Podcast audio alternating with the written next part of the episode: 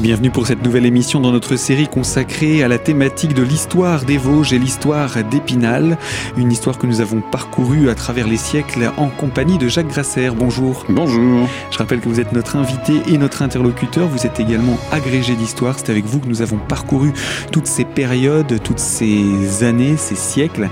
Et euh, nous en sommes au XXe siècle. Nous parlons des évolutions depuis la Seconde Guerre mondiale. On a parlé des évolutions en termes de bâtiments, mais en termes humains également euh, l'armée quels, ont été les, mouvements de l'armée euh, au niveau spinalien?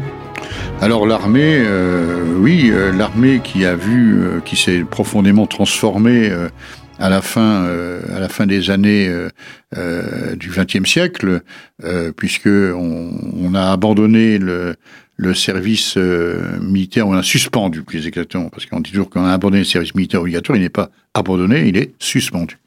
Euh, actuellement. Donc on pourrait le retrouver euh, sans que l'on ait besoin de faire une loi, etc. Donc l'armée a évolué vers euh, la professionnalisation. Alors il y a eu il y a eu deux changements importants. D'une part, la professionnalisation effectivement des armées, ce qui fait qu'aujourd'hui, un régiment comme le premier tirailleur est entièrement professionnel. ce qui permet, alors ça évolue, ça a évolué. Pourquoi? Parce que on a des événements extérieurs euh, qui n'existaient pas il y, a, il y a 30 ans. Hein. Euh, quand on faisait un service militaire euh, dans les années 70, on ne parlait pas d'opérations extérieures, d'OPEX. Hein. on était dans les casernes, Hein, et on y restait. Et à l'époque, le seul danger, c'était éventuellement euh, l'Union soviétique, le pacte de Varsovie, euh, qui allait déferger avec ses chars en direction de l'Europe occidentale. Généralement, un 31 juillet, 1er août, hein, quand les gens sont sur les autoroutes pour aller à, pour aller à la plage. Donc c'était le scénario de l'époque. Euh, c'était le scénario des armées de l'OTAN et du pacte de Varsovie. Puis maintenant, ben, ma foi, on a d'autres scénarios avec des conflits relativement nombreux, en particulier en, Afrique, en Afghanistan, au Liban, etc., etc.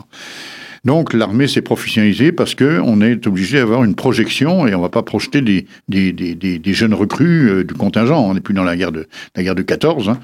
Donc euh, ce sont des professionnels.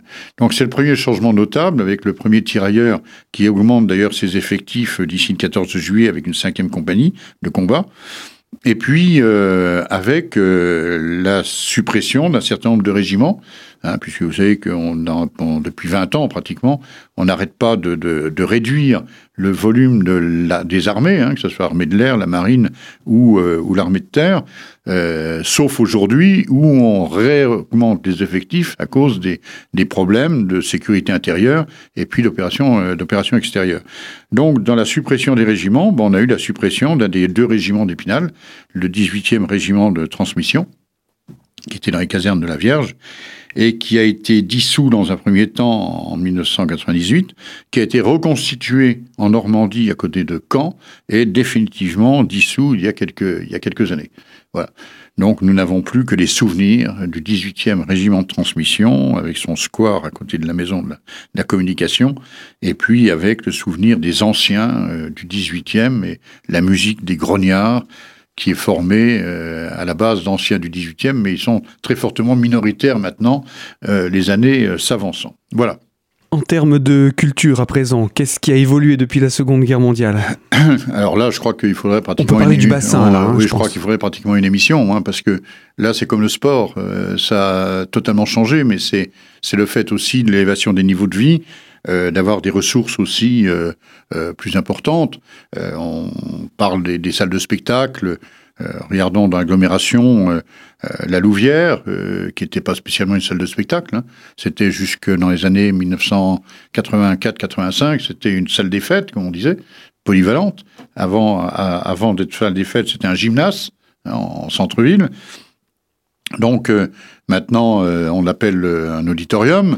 Euh, ça a été complètement transformé, hein. euh, mais le théâtre municipal, alors lui, est toujours dans son jus, même si euh, les sièges ont été en partie modernisés. Le, le Lavoir Théâtre, qui n'existait pas, il a été créé en 1979, quelque chose comme ça.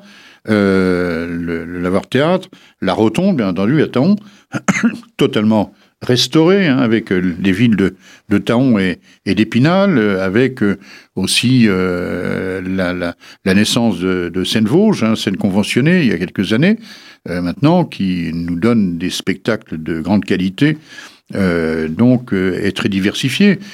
Et puis toutes les associations hein, qui, qui sont nées. Hein, les associations les plus anciennes, c'était les concerts classiques, qui datent d'après la guerre de 14. On dit toujours que c'est né après la Deuxième Guerre mondiale. Non, non. Les concerts classiques sont nés euh, juste après, la, au début des années 1920, se sont interrompus évidemment pendant la, la, la Deuxième Guerre mondiale et ont, ont connu leur renaissance euh, après la Deuxième Guerre mondiale. Mais depuis, euh, on a eu le Floréal musical qui vient s'achever, euh, le concours international de piano, le concours artistique, euh, les musiques actuelles avec la salle de la, de la souris verte, enfin les salles, puisqu'il y a des salles de répétition aussi à les Vosges etc., etc. Il y a, il y a une, il y a une, une offre euh, culturelle d'extrême qualité. Si on ajoute à cela euh, les académies d'art plastique, euh, toutes les expositions, il suffit de regarder la, la, galerie du Bailly ou le centre culturel, toutes les semaines il y a des, des expositions différentes.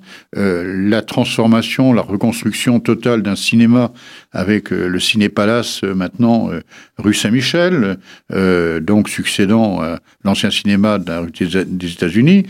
Euh, avec un succès énorme, puisqu'il coûte rien à la ville. Hein. Euh, il vit euh, sur ses, sur ses entrées. à côté de ça, la nouvelle grande bibliothèque multimédia intercommunale, qui est une, là aussi une merveille, qui connaît un succès tout à fait extraordinaire.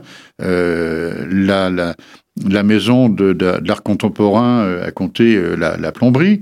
Euh, ajoutant à ça le, le conservateur de musique, hein, conservatoire, c'est plus une école municipale de musique, c'est une école nationale, puis maintenant un conservatoire à rayonnement départemental, c'est presque 900 élèves, hein, c'est quelque chose d'énorme, euh, et puis à côté des écoles aussi, euh, l'école supérieure d'art hein, euh, de Lorraine, euh, site d'Épinal, associé au site de Metz, aussi. Enfin bref, là aussi, on va pas faire un inventaire à l'après-vert, mais il suffit de regarder chaque mois euh, le catalogue des, euh, des différentes euh, manifestations artistiques que l'on propose dans la ville pour s'apercevoir que c'est quelque chose de prodigieux. Et puis, il y a aussi, on, s'arrêtera peut-être là, il y a aussi une autre facette de la culture. parce qu'on dit toujours la culture, on l'associe toujours au spectacle. certes, c'est la culture, mais il y a une autre branche de la culture qui coûte peut-être à bien des égards plus cher, c'est le patrimoine. Euh, donc c'est à la fois l'entretien, la restauration, la rénovation du patrimoine. Alors, restauration, bah, par exemple, il y a ces dernières années, euh, la tour chinoise, euh, par exemple, ça on peut en reparler, d'Épinal, c'est aussi de la fouille archéologique. on a fait depuis presque 40 ans beaucoup de recherches, beaucoup de découvertes qui ont fait largement avancer euh, la connaissance euh, historique euh, d'Épinal, fouille du quartier du Chapitre, musée du Chapitre. bon, c'est le troisième musée d'Épinal, musée départemental, musée de l'image et musée du Chapitre musée historique. ça, c'est une œuvre qui date. Le musée est ouvert depuis maintenant 31 ans. Hein, cette année. Euh, beaucoup de visiteurs, hein, une moyenne de 5000 visiteurs par an, hein, avec beaucoup d'écoles hein, qui, passent, mais dans les murailles euh, bah, qui ont été redécouvertes euh, à partir de 1978. Avant, c'était des constructions qui étaient dessus, plus a un, terrain vague, et tout ça devait disparaître sous une maison de retraite qui devait être dessinée autrement que celle qui a été finalement construite. Et puis, à partir de 1984, les fouilles du château, avec l'université de Nancy, euh, qui a permis de remettre euh, à l'honneur euh, cet immense château qui domine la ville, mais on s'imagine pas que jusqu'en 1989, c'était une forêt, là, où on ne voyait rien du tout. Hein. donc tout ça a été à, ressusciter et on continue à, à y travailler. Et puis d'autres d'autres fouilles en ville, place des Vosges, rue d'Ormont, euh, rue de la Mai, etc., etc. Euh, plus les, les, découvertes fortuites euh, lors de la construction, par exemple, du nouveau tribunal, lors du passage, il y a un an et demi, de, des, des, conduites de chauffage urbain, etc., etc. Ce qui fait que notre connaissance ancienne de la ville a euh, plus progressé en l'espace de 40 ans, on peut dire qu'en qu'en deux ou trois siècles. Euh, c'est quelque chose de tout à fait, euh, tout à fait extraordinaire et dont je pense que les gens euh, sont fiers maintenant, même si on a la mémoire courte et même si on ne se rappelle plus qu'il y a 40 ans, tout ça n'existait pas. Bien voilà, la boucle est pratiquement bouclée. On terminera justement sur euh, ces fouilles euh, avec vous, ce, patrimoine aujourd'hui. Que reste-t-il de, tous ces siècles d'histoire que nous avons présentés ensemble? Je vous dis à très bientôt, Monsieur Grasser. À très bientôt.